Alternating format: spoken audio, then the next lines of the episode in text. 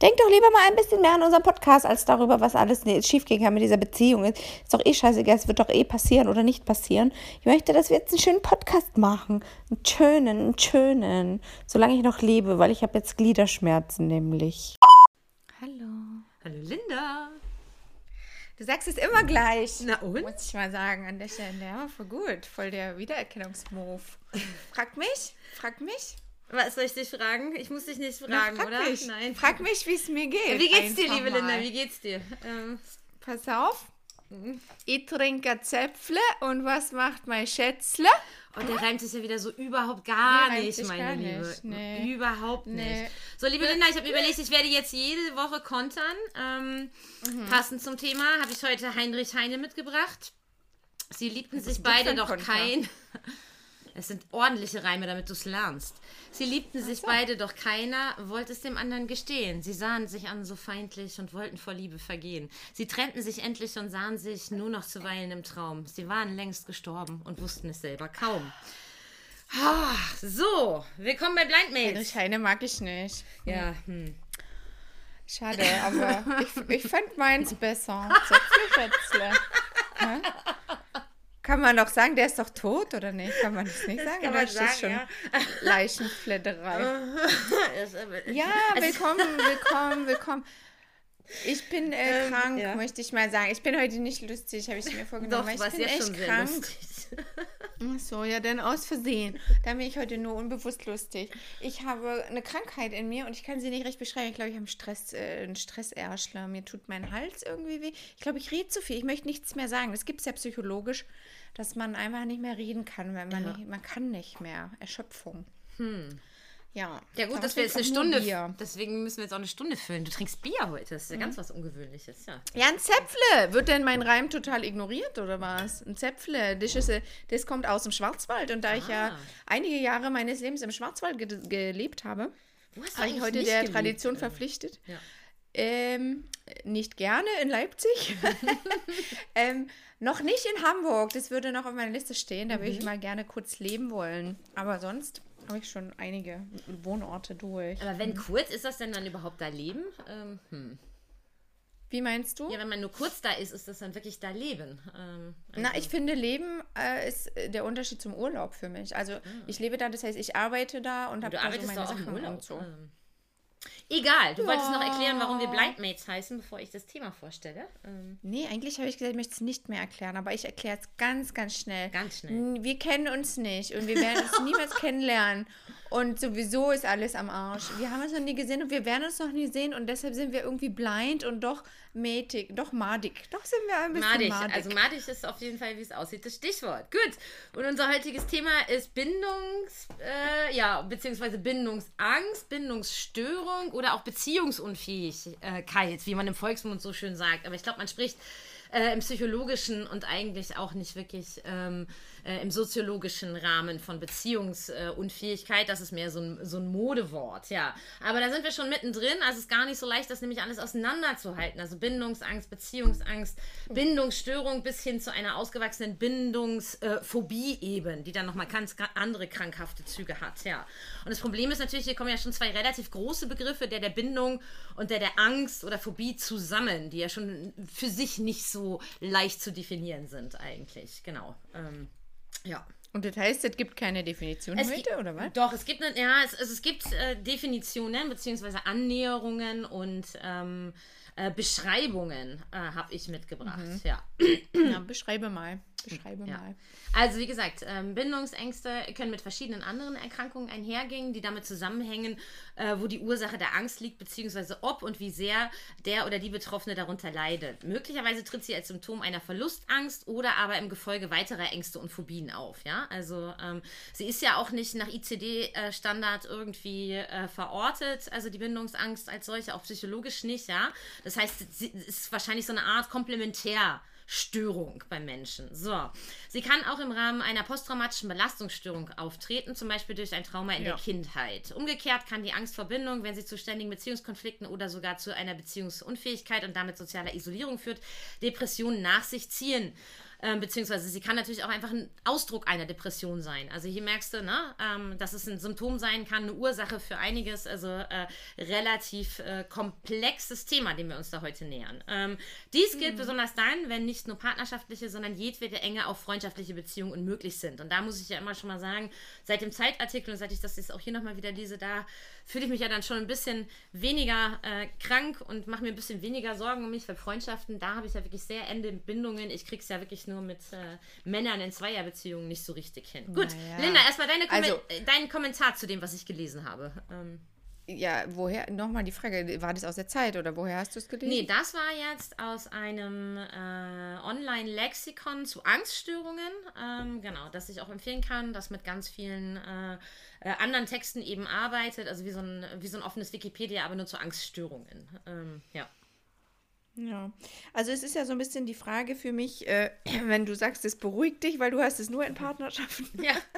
Also äh, das ist immer so eine Frage von Diagnostizieren und was bringt eine Diagnose überhaupt, die mhm. ja immer wieder in der Psychologie ja. diskutiert wird. Was macht es denn, wenn du jemanden dia mhm. diagnostizierst, ne? Mhm. Und wenn du sagst, oh geil, ich bin nicht so schlimm ängstlich, weil bei mir Freundschaften gehen ja, dann würde ich sagen, okay, was ist das für ein Gewinn für dich, wenn denn Beziehungen trotzdem nicht gehen?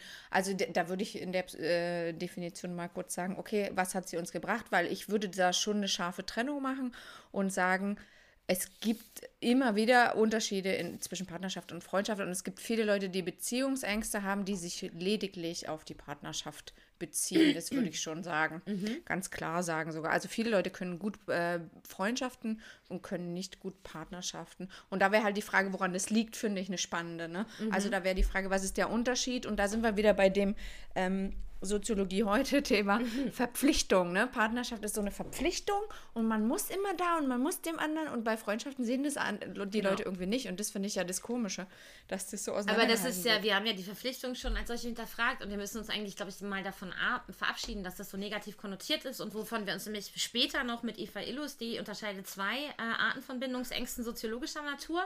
Also auf dem jetzigen mhm. Markt, Dating-Markt, Beziehungsmarkt, äh, hat sie zwei ausgemacht und analysiert. Äh, und Illus, ganz großartig, macht sie auch immer wieder. Sie hinterfragt ja auch Glück ähm, äh, als Kategorie, die uns so auferlegt wird.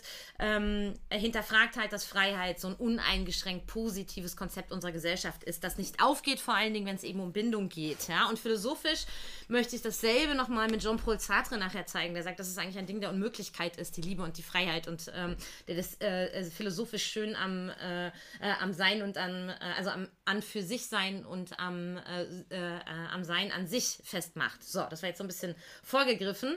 Ähm, aber so wie die Verpflichtung immer negativ genannt wird im Zusammenhang mit Bindung, ist ja immer auf der positiven Seite die Freiheit und die ist gar nicht so positiv. Ähm, hoffe ich heute noch zu zeigen. Ähm.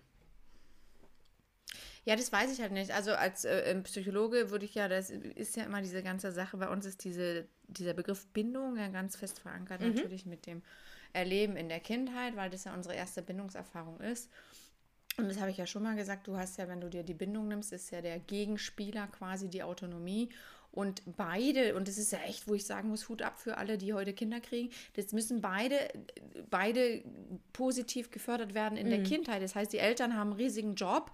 Die müssen einerseits sagen, egal was ist, wir sind immer da, wir sind immer da und die müssen eine stabile Bindung bieten. Mhm. Und andererseits müssen sie dir aber auch die Möglichkeit geben, als Kind Autonomieerfahrung zu machen. Weil, das ist die, die kurz zusammengefasst die Theorie, wenn eins der beiden gestört ist, dann kommt es halt zu Problemen mhm. und eben zu Bindungsängsten ne? und zu Vermeidungstaktiken und, und, und. Und das ist halt äh, die große Krux, glaube ich. Wer ist schon sicher gebunden und gleichzeitig ja. sehr autonom, autonom? Und meistens geht es bei den Menschen immer ein bisschen mehr auf die eine oder auf die andere Seite. Würde ich schon sagen, dass da kaum jemand wirklich ausbalanciert ist. Oder ist auch eine Tagesform, ne? Ich bin mhm. auch, ich bin jetzt krank und ich bin jetzt mehr auf Seite der Bindung, ne? Ich möchte jetzt sagen, oh, bitte komm mir einer besuchen, bitte bring mir Obst und ich brauche so ein bisschen Liebe. Und wenn die Katze spielen will, sage ich, nein, Mami braucht Liebe, ich muss jetzt kuschelig sein. Und dann ähm, wenn aber Sommer ist und Frühling und alle sind draußen und saufen, dann will ich nicht zu Hause sitzen und mit der Katze kuscheln, ja. Dann bin ich mehr in der Autonomie und ich glaube, ähm, der Mensch pendelt am Ende zwischen diesen zwei Polen. Aber eben die Frage ist immer wieder in der Psychologie und ich halte es auch für sinnig, mh, zu sagen, was haben die Eltern eigentlich verbockt. Ja, ja, alles, oder? Also in meinem Fall alles, kann ich sagen. Ähm, tut mir leid. ja, Ähm, also sowohl die Ja. Bindung, die die zueinander hatten, als auch jede, also die Bindung, die ich einzeln zu meinen Eltern hatte. Ähm, Mhm. Ganz schlimm. Und ich habe das auch ganz früh als Kind, auch glaube ich, was ich heute noch mache, dann habe ich die abgelehnt. Also bin denen vorausgeeilt. Ähm, und habe meine Oma dann als Ersatzbindung genommen. Also meine Oma war die einzige, mütterlicherseits war die einzige, mit der ich geschmust habe, die mir nahe kommen äh, konnte und bei der ich mich auch sicher gefühlt habe. Also, ähm, genau. Ja, War bei mir auch ein bisschen so. Also ich habe auch so ein Oma-Thema gehabt. Meine Oma ist ja leider verstorben. Aber ich muss sagen, was meine Eltern sehr gut gemacht haben. Also ich finde auch Bindung war jetzt auch nicht so. Aber man muss das auch sehen, finde ich. Ja, also ich finde auch das Gefährliche ja immer so eine, so eine Schuldzuweisung auf die Eltern. Also so generell. Da haben ja auch viele Klienten bei mir immer Angst davor, zu sagen, meine Mutter hat einen Fehler gemacht, weil die sich so, das gehört sich irgendwie nicht. Ja, das ist oft so eine, so eine Krux. Aber ähm, was ich halt verstehen, weißt du, jetzt habe ich den Faden verloren, du ruschelst und raschelst und ich habe den Faden verloren. Sag mal, was habe ich gesagt? Man muss verstehen, Ja, du warst bei den Eltern. Was muss man verstehen bei den Eltern? Ähm, ich schneide es zusammen. Warte, ich lass mich kurz überlegen. Und dabei trinke ich nicht mal. Guck, so krank bin ich. scheiße. Du, äh, die Patienten scheuen sich, was gegen die Eltern zu sagen. Das gehört sich irgendwie nicht. Das hast du so gesagt.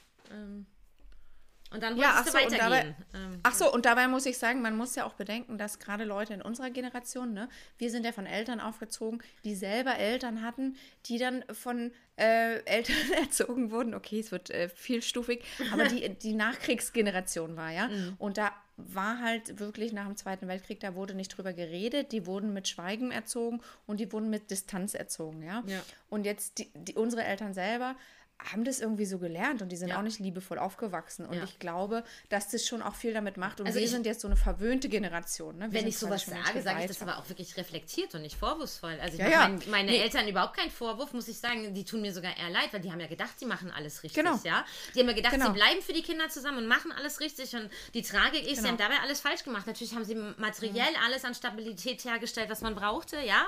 Und nach außen hin sah es eben so aus und es hat an nichts gemangelt, ja. Aber emotional ähm, war das das Schlimmste, was sie machen konnten. Und die Tragik ist eben, ich kann meinen Eltern nie einen Vorwurf machen. Äh, vielleicht hätte ich genauso gehandelt. Das waren die Zeiten so, es waren noch die 90er. Wir- waren die ersten Ossis da in so einem westfälischen Kaff, ja, weißt du. Äh, da bist du nicht auch noch das Scheidungskind und sind zusammengeblieben, weil sie dachten, das wäre gut für uns. Und genau das war schlecht für uns. Und du kannst gar nicht böse sein. Das Ja. war eine Entscheidung und die ist sehr menschlich. Ähm, so. Genau. Oder was heißt eine Entscheidung? Also ich finde auch, das hat viel damit zu tun, wie sie selber aufgewachsen wurden. Und ich finde auch, dass es, glaube ich, ähm, dieses, was du sagst, du hast dich dann zu deiner Großmutter geflüchtet und ich ja auch. Mhm. Und ich glaube, dass es für meine Mutter, die ja das Kind meiner Großmutter war, auch ganz schwierig war. weil ich glaube, dass sie nämlich von meiner Großmutter relativ kühl erzogen wurde, eben wegen Nachkriegszeit und so. Mhm. Und mit mir ging es dann kuschelig und süß. Weißt du, das ist ja irgendwie auch so eine Konkurrenz, die da entsteht, Ja. wo ich auch denke, es tut mir eigentlich so im Nachhinein mit einem erwachsenen Ich, wo ich jetzt drauf gucken kann, tut es mir auch irgendwie voll leid für meine Mama. Ja. Weil das auch assi und sie will es mir natürlich nicht madig reden, hat sie auch nie, ne? Hat Mhm. nie gesagt, äh, äh. aber ich glaube, wenn ich das Kind wäre und ich hätte jetzt ein Kind und das würde mit meiner Mutter sich viel besser verstehen als ich, ich bin ja da so schnell so neidisch. Ne? Ja.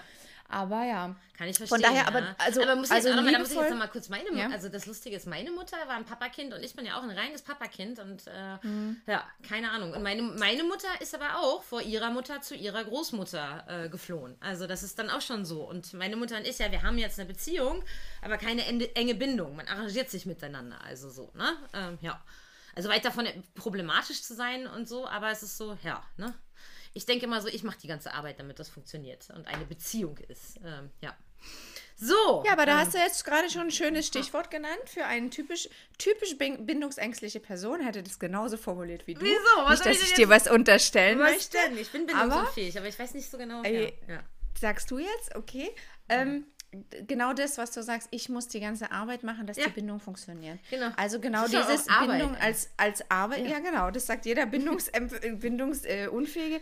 würde jemand, der kein Problem mit Bindungen hat, Gut. tatsächlich so nicht sehen. Also wenn du das jetzt so einfach so postulierst, das, das passt jetzt sehr schön zu der ersten Frage, die ich äh, für dich aufgeschrieben habe. Hältst, du- Wieso Mhm. hältst du dich denn so für so bindungsfähig und woran machst denn du das fest? Also, ähm, ja. Bin ich gar nicht. Habe ich, hab ich das jemals gesagt? Weiß ich nicht, es klang jetzt, schwang jetzt, klang jetzt so mit.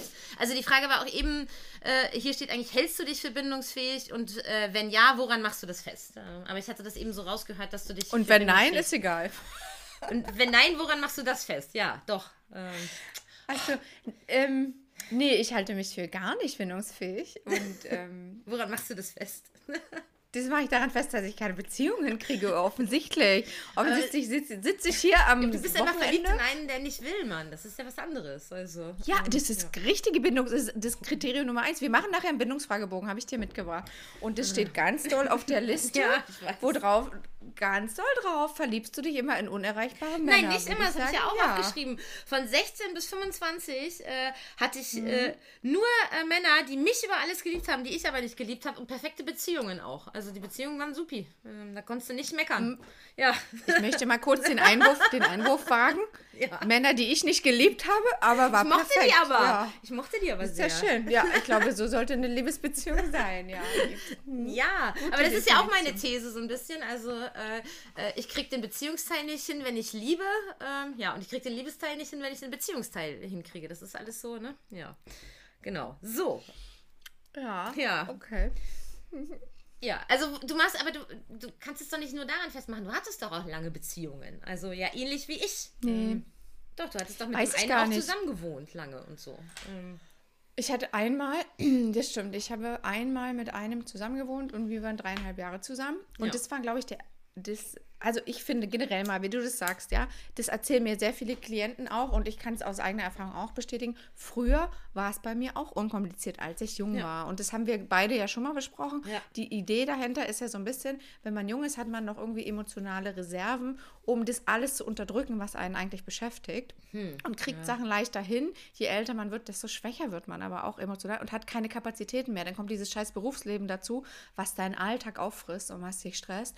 Und du, du bist einfach älter und schwächlicher und sorry, aber man kriegt es nicht mehr gehandelt. Und je älter Menschen werden, desto seltsamer werden sie. Das ist ja, Ja. auch kein Geheimnis. Oh, und es bricht alles so ey. in unserem Alter. Ja, aber das bricht alles aus in unserem Alter so, ne? Mhm. Und von daher ist es auch kein Wunder, wenn mir viele Leute beschreiben, und du ja auch, und bei mir ist es auch so.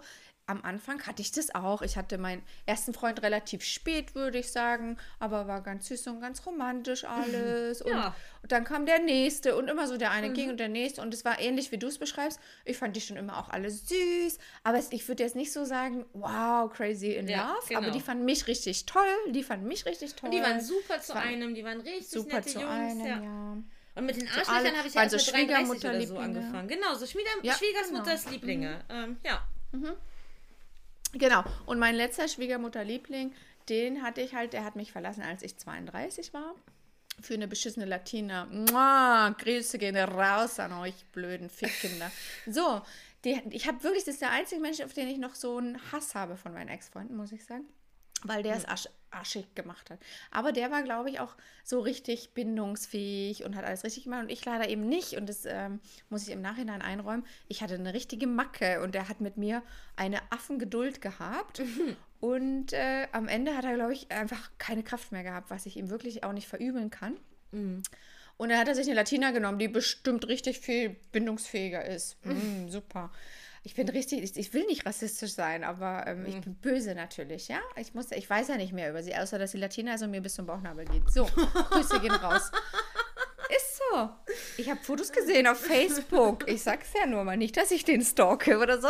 Ist aus Versehen. Wie lange ist das Jedenfalls. her? Du stalkst den immer noch? Das ist aber krass, ey. Nein, ich habe ein. Hm. Foto gesehen, das war vor ein paar Jahren. Nein, ich stocke den nicht. Ich habe, nee, nee, nee, nee, nee. Darüber bin ich auch tatsächlich Hm. weg, weil es ist schon seit 2011. Die haben auch ein Kind und so. Dem wünsche ich auch nichts Schlechtes. So weit geht's nicht. Ja. Aber, also dem Kind, dem Vater schon. So, jedenfalls, voll peinlich, der hat so ein Video auf YouTube und da gibt es irgendwie nur drei Likes und dann gibt es einen Dislike und das ist von mir und das ist voll peinlich, weil ich glaube, ja, weil ich glaube, ich war angemeldet mit meinem Namen und dann steht da mein Name drunter. Ja, ist mir auch ein bisschen peinlich, ich gebe es ja zu. Aber sorry, was wäre der Mensch, wenn er nicht Scheiße baut? Ja, auch der war wieder. jedenfalls sehr bindungsfähig und ich wurde davor, ähnlich wie du wahrscheinlich, noch nie verlassen. Und äh, plötzlich sagt er, äh, sorry, ich muss mal mit dir reden, ich liebe dich, glaube ich, nicht mehr genug. auch mein noch. Gott. Nicht mehr, nicht mehr, sondern nicht mehr genug. Oh Gott, oh Gott. Und, und ich bin aus allen Wolken gefallen, weil es wirklich für mich keine Anzeichen gab. Okay, wir hatten zu dem Punkt schon eine Fernbeziehung. Okay. Also im Nachhinein sieht man ja die Anzeichen, ja. Ja. Aber ähm, das war für mich so ein richtiger Schock. Und ich glaube, dass ähm, alle Kindheitsdiskussionen dahin, also die neueren Ansätze gehen ja auch davon aus, das erste ist die Kindheit, wie sie dich prägt, ne? deine Eltern, wie sie dir Bindung vorleben. Ne? Das war ja bei dir auch nicht so schön. Ne? Ja. Und also erstmal das Vorbild der Eltern, wie du das siehst, dann wie die Eltern dich behandeln. Aber neuerdings, geht- du machst ja immer mehr Bindungserfahrung. Es wäre albern, alles nur auf die Kindheit zu schieben. Und ich glaube, dass das mein großes Trauma war, dass der mich einfach so und dass Okay. jederzeit einfach so jemand gehen kann. Und seitdem hatte ich tatsächlich keine richtige Beziehung mehr. Okay, krass. Also den, den guten Griechen wieder, aber das äh, hat sich ja auch alles so in freundschaftliche gewandelt. Das war auch nicht so wirklich für uns beide offensichtlich. Und es ist wirklich, ja, ich Ja. habe seit 2011 keine richtige Beziehung mehr. Das ist krass. Ja. Das ist krass. Ja, das ist mein Traumapunkt. Ja. Ich weiß gar nicht, ob ich noch so ein, wirklich so ein Trauma habe. Dann wirklich, wenn dann erst mit äh, 33. Meine Bindungsunfähigkeit, äh, weiß ich nicht, hat sich aber irgendwie ich hier und da dann doch immer irgendwie ja, äh, ihren Weg gebahnt. Ich war ja lange auch in einer, in einer Dreiecksgeschichte, äh, in Beziehungen dann. Das hat dann relativ lange funktioniert, äh, ja. Aber dadurch, dass man Klar. eben zu dritt war, musste ich mich ja nie richtig binden. Ähm, genau. Ja. Genau. So, ne? Ja, weil du Also- hast, und das, ist, das ist, wäre nämlich meine Frage, ähm, weil wir sind ja beide, sind wir uns einig, oder? Dass wir beide ein Problem haben mit Bindung. Ja, wir haben beide viele Probleme, Linda. Ja. Bindung ist eins davon, ja. Ja, okay, aber ich finde dennoch, ich finde dennoch, dass wir da einen Unterschied, das wäre nämlich meine Frage, wo unsere Unterschiede sind. Das fand Ja. ich nämlich mal spannend, weil ich würde nämlich sagen, wenn du sagst, deine Eltern haben beide Pole kaputt, meine Eltern haben nicht beide Pole kaputt gemacht, nämlich Autonomie. Ich, dadurch, dass die immer gesagt haben, ach, mach mal, weil weißt du, weil die waren so jung, die wollten ihr eigenes Leben. Und dann haben die mich ganz viel machen lassen, mich und meine Schwester. Und ich glaube, mit Autonomie, da habe ich irgendwie keine Verletzungen erlebt in der Kindheit und ich bin sehr, ich bin ja auch selbstständig, ne? Mhm. Ich glaube sehr, dass ich an, an das, was ich kann und ich arbeite und ich habe keine Angst vor Nee, Arbeitslosigkeit oft und, die, und so. Sachen. Ne? Ja. Genau, das ist der große Unterschied, glaube ich, bei Ja. uns, dass dein Autonomiestreben, dadurch, dass dir das so oft kaputt gemacht wurde, dass du da krasser bist. Mhm. Ich habe da so ein Vertrauen drin, dass ich da nichts aufholen muss und deshalb muss Such ich mir immer Männer, die mich dann irgendwann kümmern. intellektuell klein halten wollen. Das ist auch immer ganz geil. Ähm, ja. Ähm, ja, ja. Ja, aber das ist wieder ein anderer Punkt. Aber ich würde mal, ja, wenn da wir mal bei der wiederhole ich doch. Autonomie- Da wiederhole ich doch mein Muster von der Kindheit, Mann. Ähm, Ja, da, mh, ja. ja. Naja, okay, sagen wir mal. Also, okay, dann machen wir die Frage mal, rollen wir die mal auf. Wo, hat, wo wurdest du denn als Kind in der Autonomie verletzt? Kannst du ein Beispiel machen? Mach das Pferd, ja. Mann! Nee, weiß ich jetzt nicht. Also, das habe ich jetzt nicht vorbereitet. Nee, ähm, keine Ahnung. Ähm, Das meine ich vorbereiten, aber ähm, Autonomie würde zum Beispiel sagen, ja, super, das kannst du toll. Und, Ach äh, so, nee, nee, das noch gab's mal nie. Äh, Es war nie irgendwas gut genug, was ich gemacht habe. So, wenn ich also erstmal, aber ich habe das aber auch immer, ich habe aber trotzdem auch immer rebelliert. Also ich habe immer Autonomie gesucht. Ich habe mich ja dann taufen und konfirmieren lassen, obwohl ich das auch nicht so richtig glauben konnte. Meine Eltern hatten da keinen Vertrag mit. Ich habe ja mit Lesen rebelliert, weil die das scheiße fanden und ich habe das einfach durchgezogen und die in Scheiß machen lassen und immer die Nase in Bücher gesteckt und so. Das war ja dann so solche Sachen, aber dafür wurde ich dann halt auch immer quasi von meinen Eltern halt belächelt. Also welches Kind kriegt schon gesagt, du legst jetzt das Buch weg. Das gibt's ja gar nicht in anderer Leute Erziehung, ne? Nee, aber bei mir gab's sowas. Also diese, ja. Und ähm, dann habe ich natürlich äh, Latein gewählt und nicht Französisch, weil mit Französisch könnte man ja was anfangen und ich wollte halt so weit wie möglich ins Geistige weg von der Welt meiner Eltern und so. Genau. Und äh, ja, also habe dann so jede Entscheidung so getroffen, wie die es nicht machen würden. So. Ähm, ja. Das habe ich gemacht. also aber dann auch immer in Kauf genommen, dass die mich dafür ablehnen. Ich weiß aber auch nicht, ob das irgendwie auch schon vorauseilender Gehorsam war. Keine Ahnung, ja. Aber es gab wenig Lob bei uns, ja. Ähm, genau. Aber bei uns inhärent. Aber das ist so schon. ein in, oder? Ja, ich weiß nicht, inhärent aber schon. Also mein Vater stand auch mal vor mir in meinem erstes Jahr hier äh, im Schuldienst in Sachsen-Anhalt so, stand er mal vor mir und hat gesagt, hast du deinen Biss verloren so?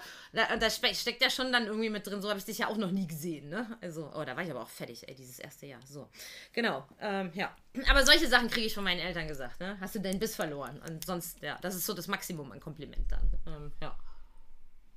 Genau, und das heißt, dann musst du gucken, wo du deine. Du hast es ja als Kind schon gelernt, ne? Ja. Aber ich meine, wenn wir den Schritt mal zurückgehen, wenn du diese provoziert hast was, und sagst, ich lese jetzt aber und ich mache jetzt aber Latein, das ist ja eine Provokation. Ja. Ne? Durchgehend, aber in der Reihe. Und was war dann die Reaktion? Hast du dann dafür eine Reaktion gekriegt? Äh, ja, meistens Diskussionen, die ich gewonnen habe. Ne? Ähm, ich war halt auch echt ein Arschlochkind. Ne? Und ich wusste ja schon sehr viel, ich wusste ja schon sehr früh in meiner Erziehung, dass ich klüger bin als meine Mutter und ich habe das ja auch raushängen lassen. Ne? Ähm, ich war auch ein Arschloch so. Ähm, ja, ich bin auch immer noch eins, Okay. glaube ich. Ähm, ja. Aber ich habe das alles so ziemlich früh kompensiert. So. Ähm, ja, so. Ne? Ja, aber das war dann deine Ja. Belohnung. Also so würde man das jetzt als Psychologe aufrollen und sagen, Ja. okay, also deine ganze Provokation dient dazu, dass du dann belohnt wirst mit Aufmerksamkeit und mit Diskussionen, die du gewinnen kannst. Ja. Und das wäre dann, also verhaltenstherapeutisch würde man sagen, okay, das ist ein erlerntes Muster und so machst du das halt weiter und bist dann heute auch noch das Arschloch. Ne? Manchmal. Und versuchst das so zu machen. Ja. Ja. Na, ist doch gut. Ist, ist doch voll gut, ne? Ja, Haken. Nein. Lilly ist ein Arschloch, Haken, nächster Punkt. Nein, aber ich finde ich finde es voll gut, wenn man das weiß, warum man das macht und dass man das macht, weil solange man das weiß, kann man es ja immer jederzeit ändern. Nee, findest du nicht? Ich find Jederzeit kann ich das ändern. Ich bin ja schon 40 und bin ja schon glücklich verheiratet. Du bist nicht 40 und glücklich verheiratet ist doch Ich nicht das so Ziel. 40, ja. Oh Gott, seit wann ist denn heiraten das Ziel? Ist Was ist denn jetzt das Ziel. Bin ich im falschen Podcast? Sorry, falscher Podcast. It's wrong. Ich bin aus Versehen bei äh, endlich normale Leute gelandet. Sorry. normale Leute. Ja, so. Ja. Ups. So, ja, jetzt hast du Kling gemacht. Ähm, Jetzt, jetzt habe ich Kling gemacht, weil mein erstes Bier ist leer und es klingt an das zweite und sagt, hey, there's a buddy. Also Tannenzäpfle, ich möchte es mal sagen, Tannenzäpfle schmeckt echt ein bisschen bitter. So wie das Thema ist. Ein bisschen eine Bitterkeit heute, eine Verbitterung zu merken hier Ja. im Bier.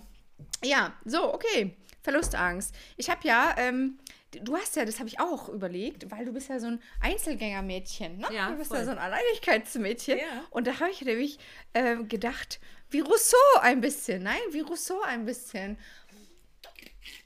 Der Jean-Jacques, ja, der Jean-Jacques, ja? Nee? wie viele große Männer. Ähm, Aber ist es nicht. Aber, nein, aber es war damals, also ich wollte eigentlich, wollte ich natürlich psychologisch was erzählen über die ganze Bindungstheorie und so, bladibla, Ja, mach ich doch. gleich. Alles cool. Ja, ja, geil. Ich wollte nur sagen, ich finde es eigentlich witziger, dass Rousseau eigentlich der Einzige ein bisschen war. Du sagst viele große Männer, aber der Einzige, der damals so postuliert hat, ähm, der Mensch ist zwar von Natur aus gut, ich finde es so schön zu sagen, der Mensch ist von Natur aus gut, aber das Zusammenleben mit den anderen und die Gesellschaft Das mit anderen macht ihn dann wieder schlecht und macht Das ihn hat böse. Jean-Paul Sartre ja in Geschlossene Gesellschaft anders gesagt. Die Hölle, das sind die anderen. Ähm, ja.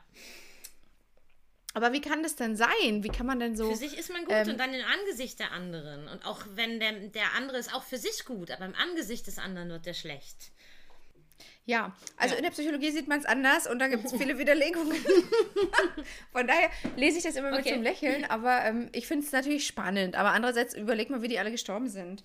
So. Nicht fröhlich, alleine halt. Aber es wäre die Frage und es wäre die Ja, Frage, weiß, ob so ein Holzhacker. Ich meine, ist denn, Ja? ist, denn, ist denn alleine wirklich das Gegenteil von fröhlich? Ich bin da gar nicht so sicher. So, was willst du mit meinem Holzhacker? Lass mich in Ruhe. Ähm, Holzhacken. Kennst du das? Ich um mein Holz, ich um mein Holz. Ey, das wollte ich auch noch erzählen. Der äh, Klassiker hat Ja? sich noch gemeldet. Und Der ist ja so Ah. bindungsgestört äh, gestört und der weiß ja nicht mal, wie bindungsgestört ist. Und ich versuche ihm die ganze Zeit das immer noch zu erklären.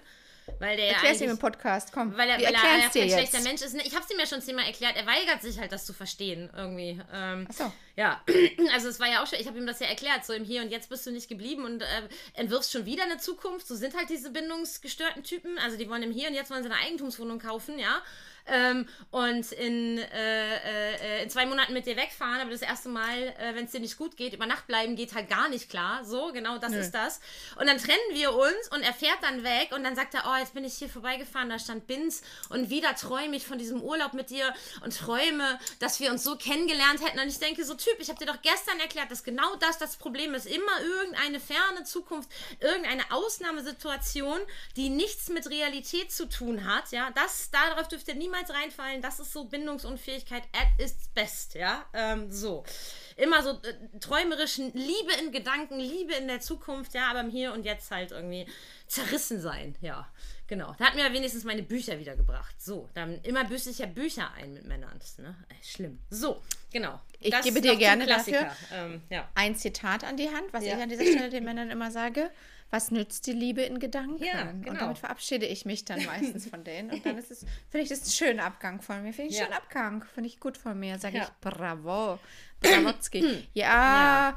Ja. okay, also Rousseau findest du geil. Okay, ja, gut. Hatte ich ich habe es befürchtet. Ich bin, ich halte es natürlich mehr mit den, äh, mit den Griechen und so und Politikon und so. Aber okay. Ähm, okay, Psychologie, bladibla. Möchtest du Bindungstheorie hören? Ist Ja, möchte bisschen- ich. Jetzt lass doch mal. Okay. okay. Ja, also Psychologie weiß ich nicht. Ich denke ja immer, das wissen alle schon. Von daher langweilig ich mich, langweilige Nur weil du es schon weißt, wissen, aber das kenne ich. Das, äh, ich denke immer, das muss die anderen, das müsst ihr doch alle wissen, aber die wissen es gar nicht. Jetzt mach mal, ich weiß es gar nicht. Ja, naja, ich weiß ja auch nicht, wie man eine Schraube produziert. Ist schon okay. Also, hier, die- also alle drei Zuhörer, die es noch nicht wissen. Ja, ist doch die Wahrheit. Ja, Es weil du eine Locke hast nämlich. Genau, so. Zu. Was habe ich, eine Locke?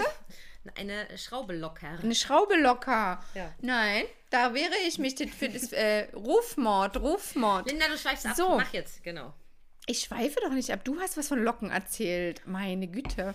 Jedenfalls, John Bowlby ist der, also viele sind, nennen immer den, ich mag den ja. äh, Okay, John Bowlby hat damals als erstes dieses, äh, diese Bücher darüber geschrieben und ist so quasi der Papa, also das ist der Name, der immer fällt, wenn man über Bindung und Bindungstheorie spricht. Der hat zum ersten Mal darüber was gesagt und auch ein Buch, frühe Bindung und kindliche Entwicklung und so gemacht. Also ist diese ganze ähm, Entwicklungspsychologie ist natürlich durchtränkt von der Idee, der Bindung und John Bowlby hat damals schon gesagt, der hat mit seinen ganzen Buddies, das sind alles so Biologen eigentlich gewesen, die haben damals ähm, Affen und ich glaube, der, wie heißt er, der Konrad mit seinen Graugänsen und so, die haben mal geguckt, wie das bei den Tieren ist und haben gesagt, Tiere brauchen Bindung zum Überleben und so Ja. ist es bei Menschen auch, das ist biologisch angelegt und Ach, das, habe ich ja auch schon mal erzählt. Ja.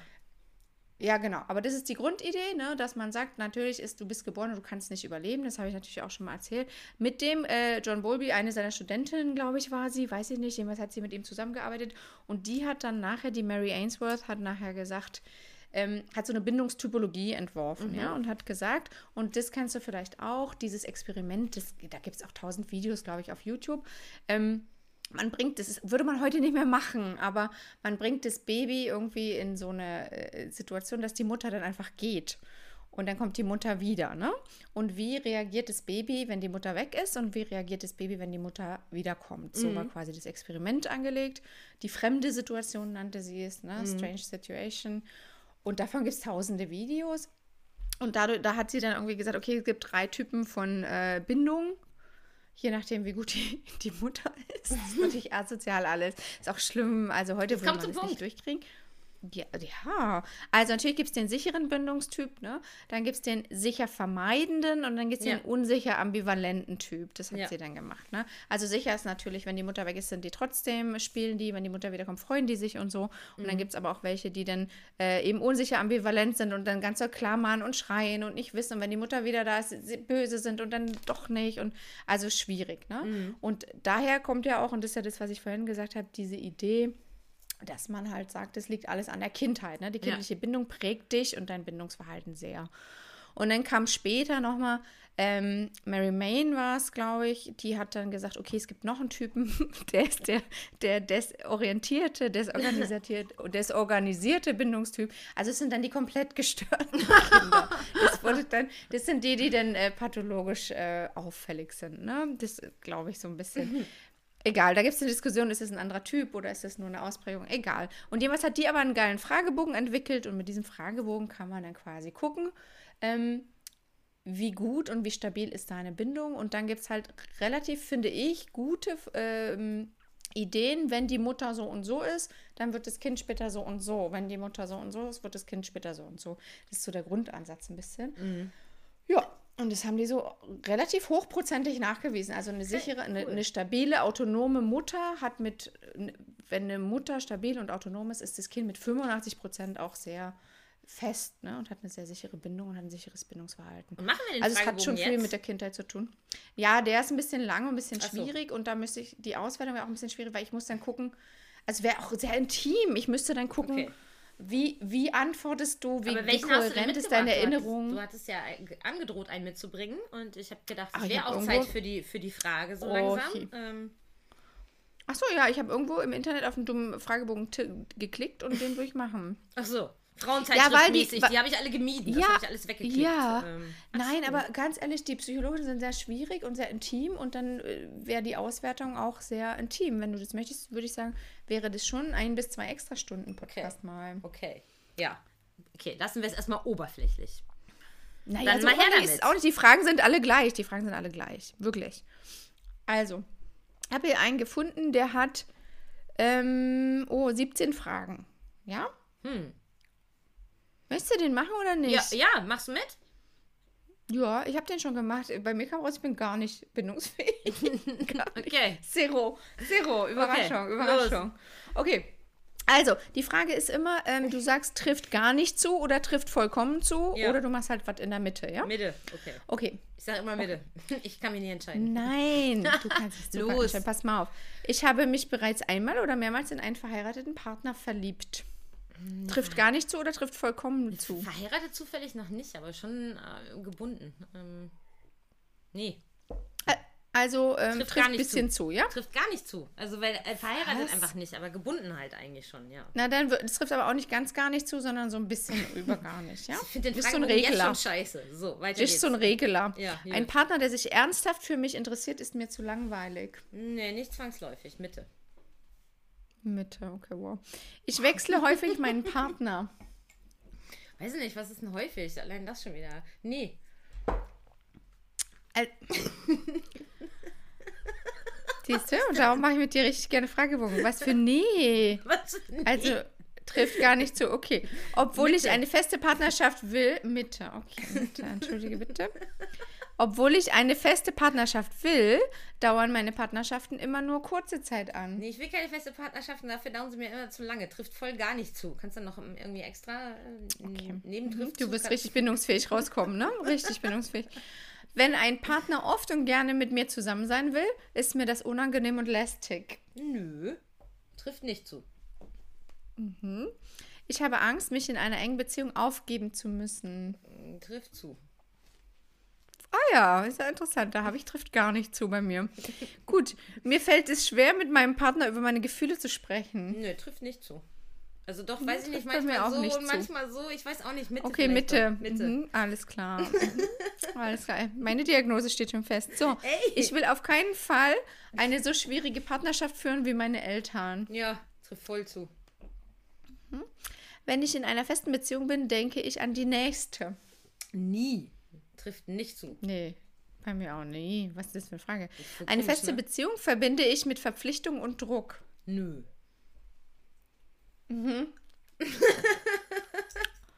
Nö, okay, da wäre ich jetzt richtig in der Mitte, aber schon ein bisschen. In einer Partnerschaft ist es mir wichtig, dass ich meinen privaten Bereich behalten kann. Ja, trifft voll zu. Da muss ich doch Sachen, da muss ich doch Haare zupfen und Ja. so in meinem privaten Das ist auch normal, das ist normal. Ja, ne? Das ist ganz normal. Ja. ja. Wenn es der richtige Partner ist, dann spüre ich es daran, dass ich mich verliebt fühle und diese Gefühle auch anhalten. Ja, trifft schon zu, ja. Manchmal merke ich Ja. aber nicht, ob ich verliebt bin. Das ist manchmal auch komisch. Ähm, manchmal wird mir das auch erst nach Jahren jetzt- klar. Okay, ich mache jetzt nicht Mitte, ich mache jetzt trifft voll zu. Mit der Zeit äh, entdecke ich gewöhnlich bei meinen Partnern immer mehr Fehler, sodass mir nur die Trennung bleibt. Hm, nein. Die machen das Echt? mit mir so. Die machen das mit mir so. Trifft voll zu. Oh, dann bin ich ja der per- perfekte Partner für dich. Trifft bei mir voll zu. Ich bin so ein ähm, Fehler, Fehlerfokussierer. Ja, doch, ich auch. Aber ich will die, ich will eigentlich das, aber eigentlich will ich die trotzdem behalten immer. Egal. Aber es geht doch darum, ob du die. Ach so, ja, mit der Trennung. Okay. Ja, Ja. weiß ich nicht. Mitte, Mitte. Ich bin auch schon auf, ja gut, dann Mitte, Mitte. Einigen wir uns auf Mitte. Können wir bei all, überall Mitte machen und dann sagen, dass ich mit Nein, dann. Nein, dann ist normal. Ich fange oft aus nichtigem Anlass Streit mit meinem Partner an. Oh, trifft voll zu. Ja, das trifft bei mir null zu. Nämlich. Das ist nämlich unser Problem auch. Siehst du, das meine ich. Wir sind, also Freundschaft und Beziehung ist nämlich richtig gleich. Ich mache mir selten Sorgen, dass meine Partnerschaft zerbrechen könnte. Trifft gar nicht zu. Also du machst dir oft Sorgen. Ja. Da habe ich auf die falsche Seite vorhin geklickt. Alles klar. Ich kann meinem Partner gegenüber kalt und abweisend sein. Oh, trifft voll zu. Gott sei Dank. lachst du jetzt glaub, so? die, weil die letzten hast, glaube ich, noch mal rausgehört. Wahrscheinlich hat sie am Anfang so eine Aufwärmphase. So. Testauswertung. Möchtest du wissen oder Ja, nee? Komm, wissen. nächstes, nächstes Thema. los. Möchtest du wissen? Ja, okay. Pass auf.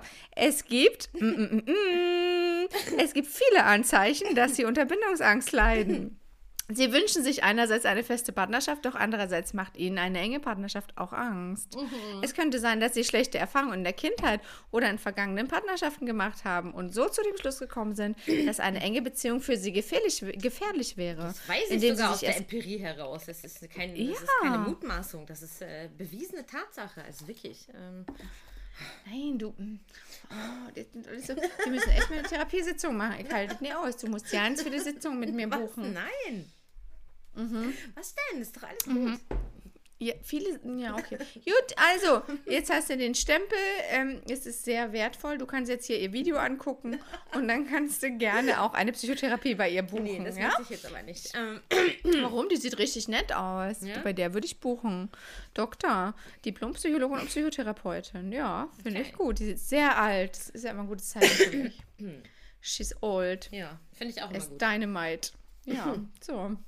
So, Linda, möchtest du wissen, was Eva Illus äh, zu Bindungsangst Ja, beziehungsweise für komm. zwei. Ja, gut. Also Eva Illus macht äh, zwei, ähm, macht soziologisch zwei Typen von ähm, Bindungsängsten aus. Ähm, ich zitiere: äh, Kulturell betrachtet gibt es zwei Weisen, Bindungsangst zu erfahren. Die hedonistische, bei der man eine Bindung hinauszögert, indem man einen, einer lustorientierten Anhäufung von Beziehungen frönt, und die willenlose, bei der die Fähigkeit, sich binden zu wollen, selbst auf dem Spiel steht, also die Fähigkeit, sich eine Beziehung zu wünschen. Also grundsätzlich äh, erkennt sie in den modernen Beziehungen, sie ist also Soziologin, ja, also sie hinterfragt nicht, welche äh, psychologischen ähm, äh, äh, Typen es gibt, sondern sie äh, meint zu erkennen, soziologisch haben wir es mit den beiden in der Moderne zu tun, so. Ähm, genau. Und, und welcher bist du? Mm, Ich glaube eher der willenlose Typ. Ähm, genau. So. Aber ich ziehe den hedonistischen Bindungsunfähigen äh, äh, an. Ähm, äh, und das beschreibt sie nämlich wie folgt. In einem Markt, der aufgrund der Kontrolle, die sie äh, über die ökonomischen Ressourcen haben, im Wesentlichen von den Männern beherrscht wird, gibt eine Frau, die großzügig Sex anbietet und ihr a priorisches Verlangen, sich zu binden, signalisiert, zu viel her. Die Gefühlswelt der Frauen wird von Männern über ein emotionales Verhältnis zwischen Angebot und Nachfrage, Überfluss und Knappheit dominiert. Ein im Überfluss vorhandenes Gut erzeugt ein Übermaß an Auswahlmöglichkeiten, was das Problem mit sich bringt, zwischen diesen zu hierarchisieren, Präferenzen zu bilden und Wert beizumessen. Ein Übermaß macht es schwierig, Wert beizumessen. Knappheit hingegen ermöglicht eine rasche Wertzuschreibung. So, ich bin immer am Anfang emotional nicht wirklich verfügbar und das zieht eben einen Typus an, der sich sonst mit Übermaß äh, konfrontiert sieht und dann so einen Jagdinstinkt auch mit mir entwickelt. So, ich selber bin aber eher der willenlose äh, äh, äh, Bindungsphobiker, würde ich sagen. Ja. Ähm. Hä, was bist du denn willenlos? Also, Also, erst ja, also es ist ja nicht willenlos, du hast ja die Definition noch gar nicht gehört. Aber bleiben wir doch erstmal beim hedonistischen äh, Bindungsphobiker. Was sagst du dazu? Ähm, deine Fragen sind sehr offen. Was sagst du dazu? ja, zu Eva Illus. nein, ja, wie, wie, sonst möchtest du doch auch immer gerne aus Teilen dessen, was ich lese, irgendwie äh, einen Faden aufnehmen. Deswegen, ich versuche das zu moderieren. Ich halte das extra offen, weil meistens stürzt du dich auf einen Begriff, aber heute nicht. Heute nicht, heute ist mein zweites. Bier offen. Ja, wie, wie, du weißt, woher willst du das denn wissen? Ich weiß, dass deine Zigarette gerade angeht. So ist mal mein Wissen hier verlegt. Also, hedonistisch heißt, er hat ein Übermaß. Normalerweise, ich übersetze mal kurz für die Dummen, weil ich wünsche mir auch ein paar mehr Dumme, weil es ist schon sehr schnell, wie du es immer vorliest. Ich muss ja auch hier auch aufpassen. Also, hedonistisch heißt, er hat ein Übermaß. Das heißt, er ist eigentlich ein schöner Mensch und alle Frauen finden ihn geil. Und jetzt kommt aber eine, die findet ihn irgendwie nicht so geil und das findet er gut, ja? Habe ich es richtig verstanden? Ja, okay. Und äh, können wir trotzdem den Willenlosen jetzt hören, nur dass, Okay. dass ich den Kontrast sehe? Ja, also der äh, willenlose Bindungsphobiker äh, oder die willenlose Bindungsamt dreht sich äh, Illus zufolge um drei Schlüsselthemen. Das erste beste- besteht in der Schwierigkeit, Gefühle und somit eine Präferenz für ein Liebesobjekt zu entwickeln, sowie in der Schwierigkeit, sich für eine Person zu entscheiden. Äh, ein Problem, das ich als Schwierigkeit beschreibe, einem Objekt äh, Wert beizumessen. Ja? Ähm, äh, jedoch drücken diese Berichte, äh, an denen nichts hedonistisch ist, ein geringes Selbstgefühl aus. Ein Selbst, das an sich zweifelt und über keine offensichtlichen inneren Ressourcen verfügt, um tatsächlich das zu begehren, was es wünscht. Also das ist wohl der Unterschied. Schon liegt doch in der Person der Unterschied äh, ähm, von Hedonismus und Willenlosigkeit. Ähm, Das heißt, sie zieht den Unterschied, also im Prinzip ist der Hedonist selbstverliebtes Arschloch Mhm. und der Willenlose hat Selbstzweifel, wenn ich es jetzt mal Genau, auf die psychologische Schiene unter, genau. So, das dritte Thema Ja. wiederum hat mit der Schwierigkeit zu tun, sich sein zukünftiges Selbst vorzustellen, also mit einem repressiven Charakter von Versprechungen.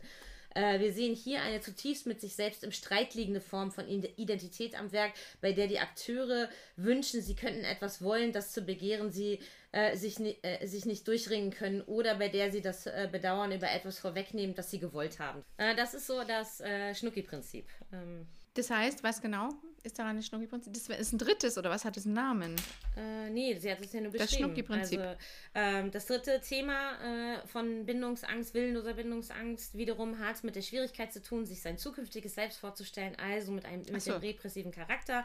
Und das Schnucki-Prinzip kommt hier am Ende. Ähm, der hat nämlich immer das äh, etwas äh, sich gewünscht, dass er wollen würde, das zu begehren, er aber nicht wirklich durchdringen konnte und äh, hat äh, f- ein Bedauern, dass er es nicht erfüllen kann, vorweggenommen. So. Ähm, das sind die Okay, das richtigen, aber das sind eins, die zwei, richtigen eins, zwei, Tragiker. Das sind die richtigen Tragiker. Vielleicht bin ich auch ein bisschen Nee. so. Ähm, nee? Nur für mein Verständnis. Nee, ich sag nur nee für mein Verständnis. Weil äh, das ist trotzdem der zweite Typ willenlos und der hat drei Kriterien. Drei ja, Untertypen? Genau. Ja, das habe ich doch Drei eingeleitet. Das heißt, ist es äh, mir schwer, dir zu folgen, wenn ich trinke. Im Nachhinein Ja, geht es aber gut. ich merke das schon Jedenfalls, wieder. Das nervt mich jetzt gerade so ein bisschen. Das ist wie so ein bisschen bei der Liebeskummer-Folge, wo du dann einfach nicht mehr sagst du mitkommst. immer wieder. Ja, das ich nervt sag's mich immer. auch. Ich glaube auch, dass viele da draußen nicht mitkommen. Egal. Also, nochmal, um das Verständnis zu haben, es gibt drei Typen des Willenlosen, aber nur ein hedonistisches Drei Ja? Themen des, äh, des ähm, äh, Willenlosen. Ähm, ja. ja, aber dann ist es doch ein Widerspruch in sich, wenn du sagst, dass du als Willenloser immer einen Hedonisten anziehst, weil der Schnucki-Mann ist ja dann wohl doch auch ein Willenloser, Ja, wenn ich es richtig ja. verstehe. Äh, äh, keine Regel ohne Ausnahme, weißt du doch. Okay. Ja, dann ist doch aber klar, dass ich es missverstehe, dass du da so eine Wut entwickelt, wenn jemand es nicht kann. Das ist mal nachher meine Empfehlung für dich, dass man daran mal ein bisschen arbeiten. so, oder ein bisschen an der gut. Struktur, ne? Weiß ich nicht. Wünsche ich mir E-Mails zu. Wünsche ich mir E-Mails zu.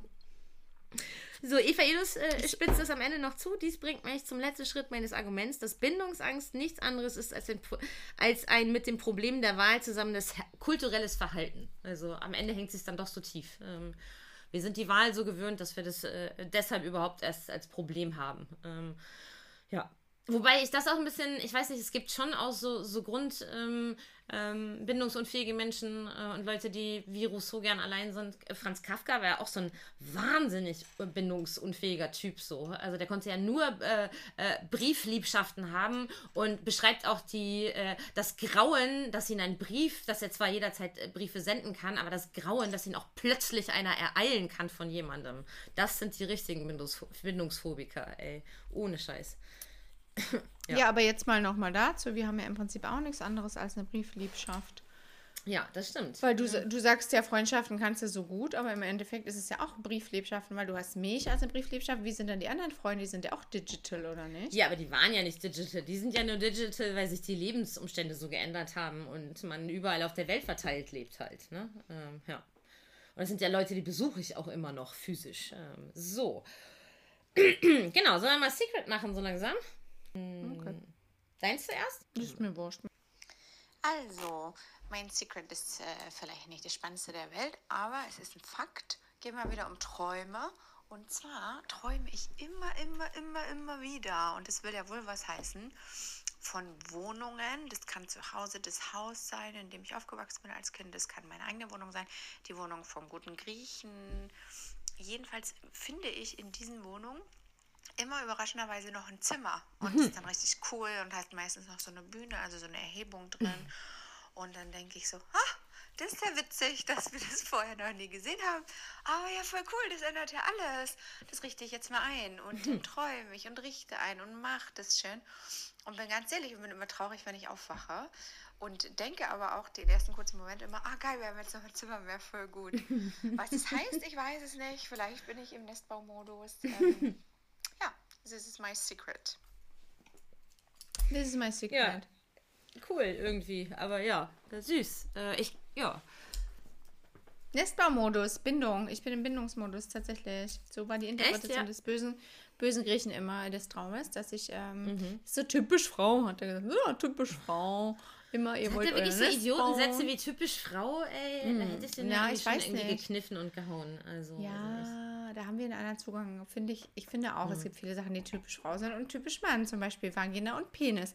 Und Periode. Das sind aber und, biologische Sachen und keine. Und wenn Ja. wir typisch sagen, meinen wir Verhaltensweisen meistens, weißt du? naja, aber die Verhaltensweisen sind schon biologisch geprägt sehr oft. Und das war ja sein Ansatz von Grund auf. Und ich habe mich da lange gegen gewehrt. Aber je länger ich äh, Psychologe mache, desto mehr bin ich Psychologe Biologenseite. Ja, aber guck mal, wie gesagt, Bowlby war auch ein äh, Psychologe und sagt, Bindung ist biologisch geprägt. Und ich glaube das mittlerweile auch, dass sehr viel in uns drin einfach so ein Muster ist, das einfach angeboren ist und wir einfach wie die dummen Tiere sind. Und wir denken die ganze Zeit, dass wir geiler sind als Tiere, aber im Endeffekt sind wir gar nichts anderes.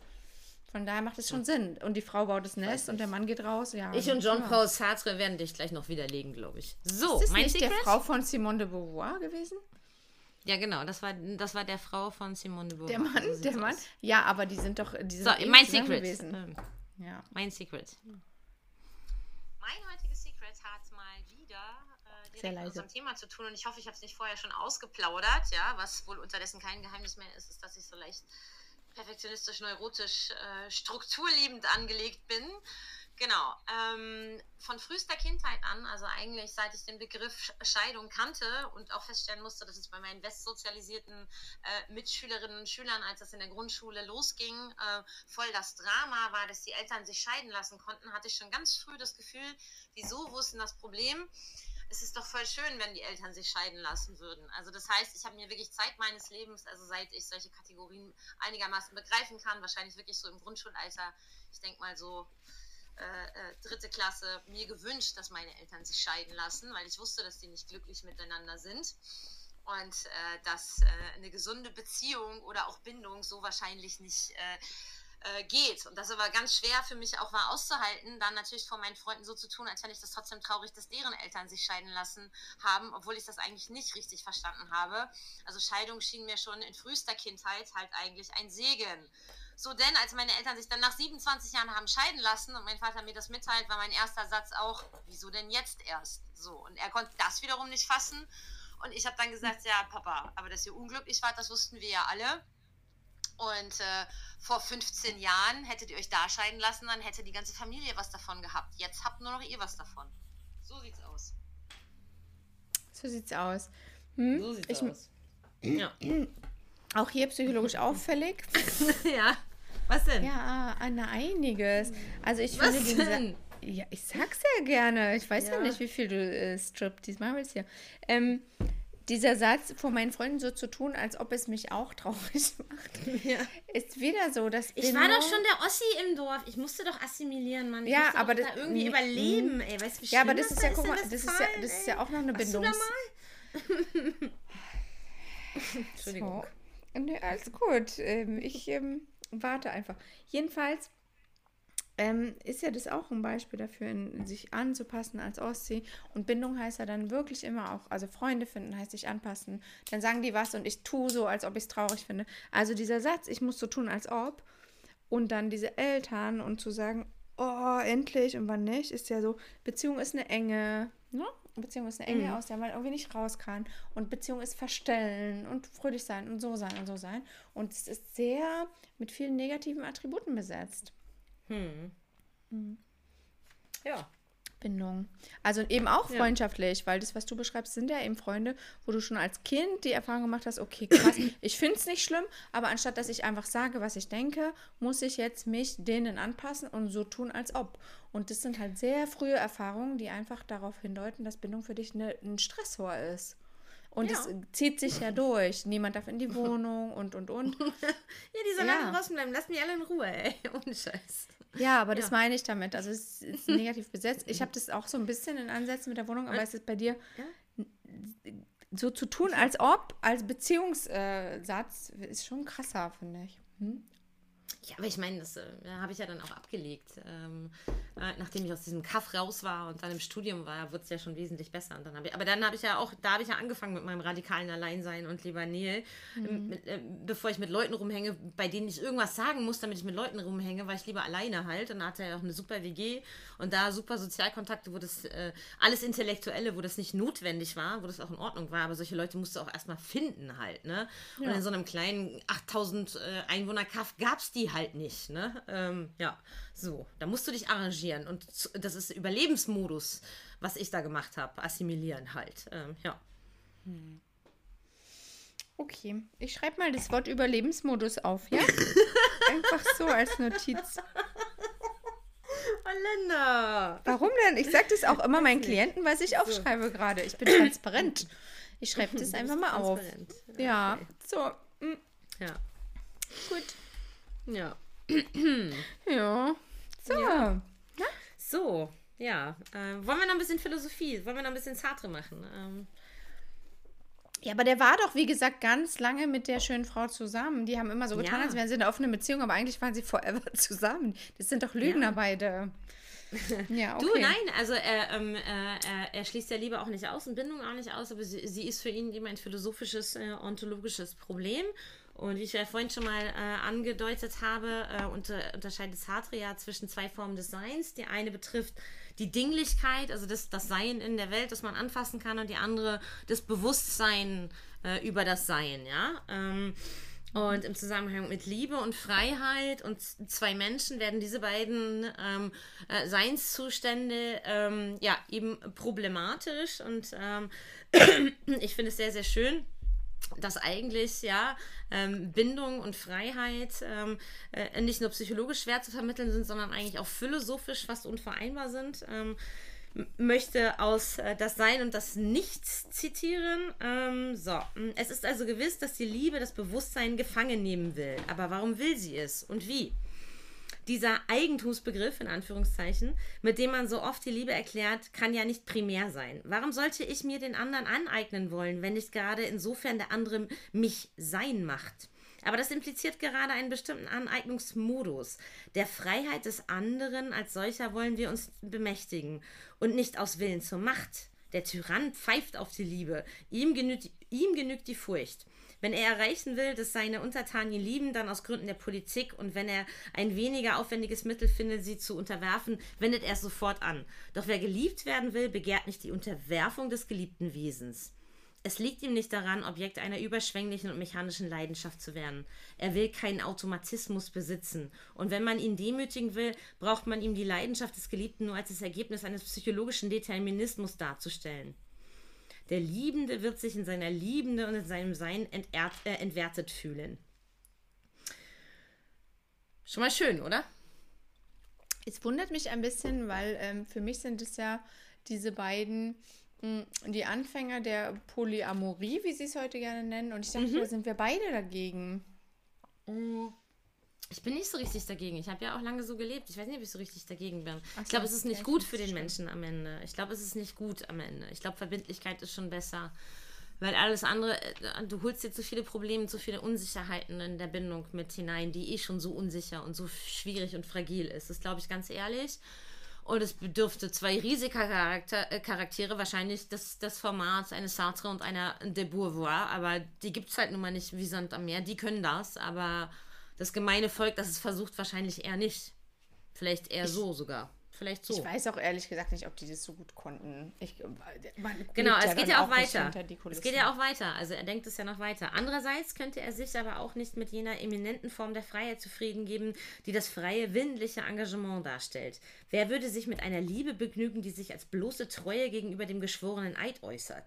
Wem wäre es recht, wenn er hören müsste, ich liebe dich, weil ich mich frei engagiert habe, dich zu lieben und weil ich nicht mein Wort brechen will. Ich liebe dich aus Treue zu mir selbst. So verlangt der Liebende den Eid und ärgert sich darüber. Er will von einer Freiheit geliebt werden und verlangt, dass diese Freiheit als Freiheit nicht mehr frei sei. Er will sowohl, dass die Freiheit des anderen sich selbst dazu bestimmt, Liebe zu werden und das keineswegs nur zu Beginn des Abenteuers, sondern jeden Augenblick, als auch, dass diese Freiheit durch sich selbst gefangen genommen wird, dass sie sich wie im Wahn, wie im Traum auf sich selbst zurückwendet und in ihre eigene Gefangenschaft will.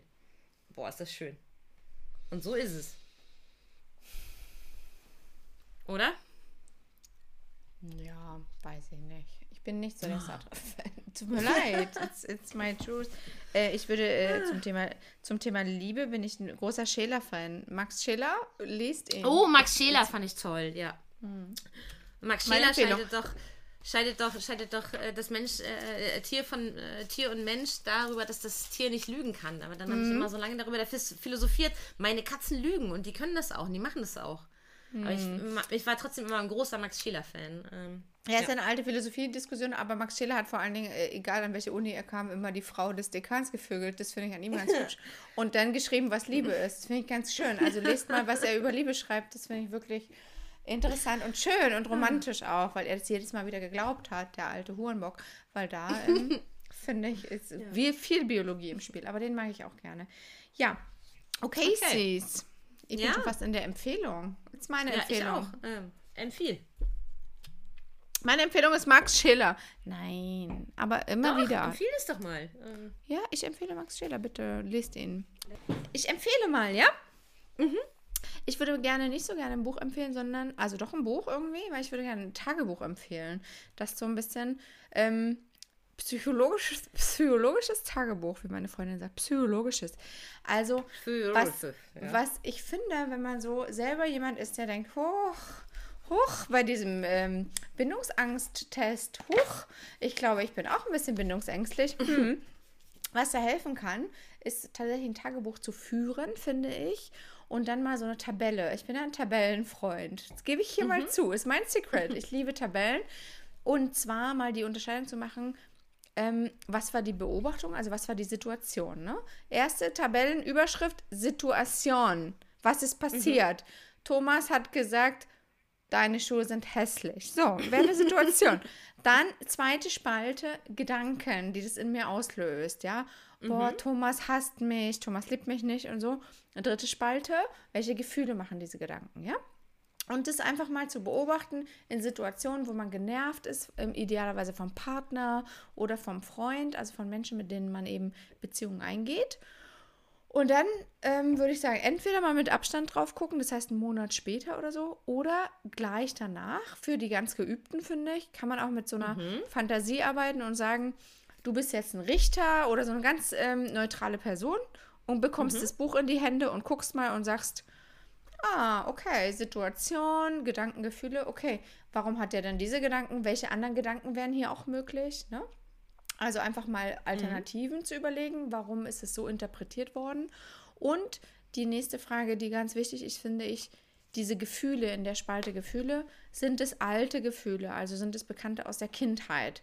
Einfach um selber zu differenzieren, bin ich in dem Moment wirklich ich als erwachsener Mensch oder sind es so kleine Verletzungen, die aus der Kindheit immer noch wieder hochkommen? Das fand ich eine schöne Übung, die würde ich weitergeben gut, ja. wollen. Tabelle, Beobachtung, Gedanken, Gefühle oder Situation, Gedanken, Gefühle nenne ich es, glaube ich, immer. Ja, das ist meine voll, Empfehlung. Voll gut und voll Ja. der praktische Tipp. Ja, Mach's schön. doch mal. Mach's doch mal. Ich habe doch keine Zeit für sowas, Linda. Das Okay, passt doch nicht wow. in meinen neurotischen Siehste? Alltag. Ähm, Ich möchte mal hier meinen guten Griechen, äh, ne? Wer, wer nicht will, findet Gründe. Wer will, findet Wege. So. Genau. Genau. Gut, bin ich dran mit ähm, äh, Empfehlungen? Hm. Okay, ja, erstmal wahrscheinlich, wenn man so bindungsphobisch ist wie du und ich offensichtlich, dann doch Therapie, reden und gestehen. Ja. Ja. Ähm, so. Äh, Punkt zwei ist äh, äh, nichts von Kafka, ja, also der ist auch so bindungsgestört und erklärt euch noch Ärger. Anti-Tipp. Aha. Ein Antitipp. So, dann natürlich möchte ich, dass ihr alle die 1000 Seiten das Sein und das Nichts von Jean-Paul Sartre lest. Nein, Scherz. Ähm, ähm, ich habe heute das äh, Thema der Bindungsunfähigkeit in den Bereich der äh, Lyrik und Poesie verlegt, äh, weil ich tatsächlich eben nicht übers Herz bringe, jetzt 1000 Seiten Jean-Paul Sartre zu empfehlen. Und Eva Illus kam heute wieder vor. Ich habe sie schon so oft empfohlen. Ähm, ähm, das wisst ihr, die, die lohnen sich immer. Das waren äh, Schriften, die ich schon zitiert habe. Also äh, wähle ich heute ähm, äh, noch mal ein bisschen Poesie zum Thema, weil die eben, ja, diese, dieses Balancieren auf, ich möchte jemanden und ich möchte ewig binden und ich kann es irgendwie doch vielleicht dann nicht, äh, sehr schön verarbeitet. Ähm, und ich zitiere aus äh, Wolf Wondraschet, Die Einsamkeit der Männer, mexikanische Sonette. Es ist ein ganz kleines ähm, Diogenes Buch ähm, mit Sonetten, sehr schön. Ich möchte jetzt eins noch zum Besten geben. Ich mogel das hier noch rein. Aber es Ja. sind wirklich tolle Gedichte. Mogele. und, und dieses heißt Die nie gegebene Antwort. Im Schutz der Anonymität willst du die Fremde sein. Die Frau, die wie ein Mann die Fäuste fühlt. Du willst Erniedrigung und du willst sein Blut wie Meere unterm Vollmond aufgewühlt. Du willst auch den, der dich vergaß. Sein, sein Schatten ist es, der dich blendet. Du weißt, dass alles weiterlebt, was endet. Und brichst die Kraft, die er besaß. Du willst sie fühlen, deine tiefste Wunde, die Männer, die wie Hunde sind, ganz innen aber bei dir selbst bist du doch klein und ängstlich wie ein Kind und kannst wie Kinder nur an Wirklichkeiten glauben, die wirklich unwahrscheinlich sind. Das finde ich schön. Das reimt sich nämlich. Das war ein schönes Sonett. Und was, dich, was dir auch gefallen wird, möchte ich als zweites empfehlen. Wilhelm Busch, Kritik des Herzens. Okay. Nachdenkliche Betrachtung des heiteren Philosophen über Schein und Sein. Ähm, ja, äh, einfache Reime zum Teil, aber ähm, schöne äh, Gedanken, die so, ja, ähm, ähm, ja, dir helfen können. Mit Mir? allem. Achso, Ähm, die, ja, die ja. Menschen. Ja. Okay, So. so. den Busch. Gut, I do it. Ja, Do okay, it. gut. gut. Ach, gut, ja. Jetzt Ja, haben wir es geschafft, ne? Würde ich sagen wohl. Mein Bier ist leer. Ich habe zwei Flaschen Bier getrunken. Wurde dafür scharf kritisiert. Was hast du Nein. denn getrunken? Ja, Cremant, aber ich habe noch na, fast eine halbe Flasche. Ähm, So. Okay, wow. Eine Flasche. Cremant und zwei Flaschen Bier. Wie auch ein Unterschied. Eine halbe Okay. Flasche habe ich ja fast noch. Ähm, Ach so, nein, nein, ist ja gut. Ist ja gleich dann. Haben wir Gleichstand. Ja, eben. Ich fühle mich aber 101. trotzdem voll besoffen, obwohl ich nur eine Ja, Flasche getrunken ich mich auch. habe. Ja. Das ist doch das Ziel. Darum treffen wir uns auch hier. Sind wir mal ehrlich. Ich So. wünsche euch was. Take a drink. Ja, ich euch auch. Piss Pal. Ciao. Ciao, ciao. Ey, und jetzt, ich weiß es nicht, also ich weiß nicht, was hier los ist, ne? Jetzt erst irgendwie so ein bisschen distanziert. Jetzt fragt er mich, wie er, wie er seinen Intimrasur vornehmen soll. Ich weiß, ey, was ist hier los, ey? Ohne Scheiß. Ähm,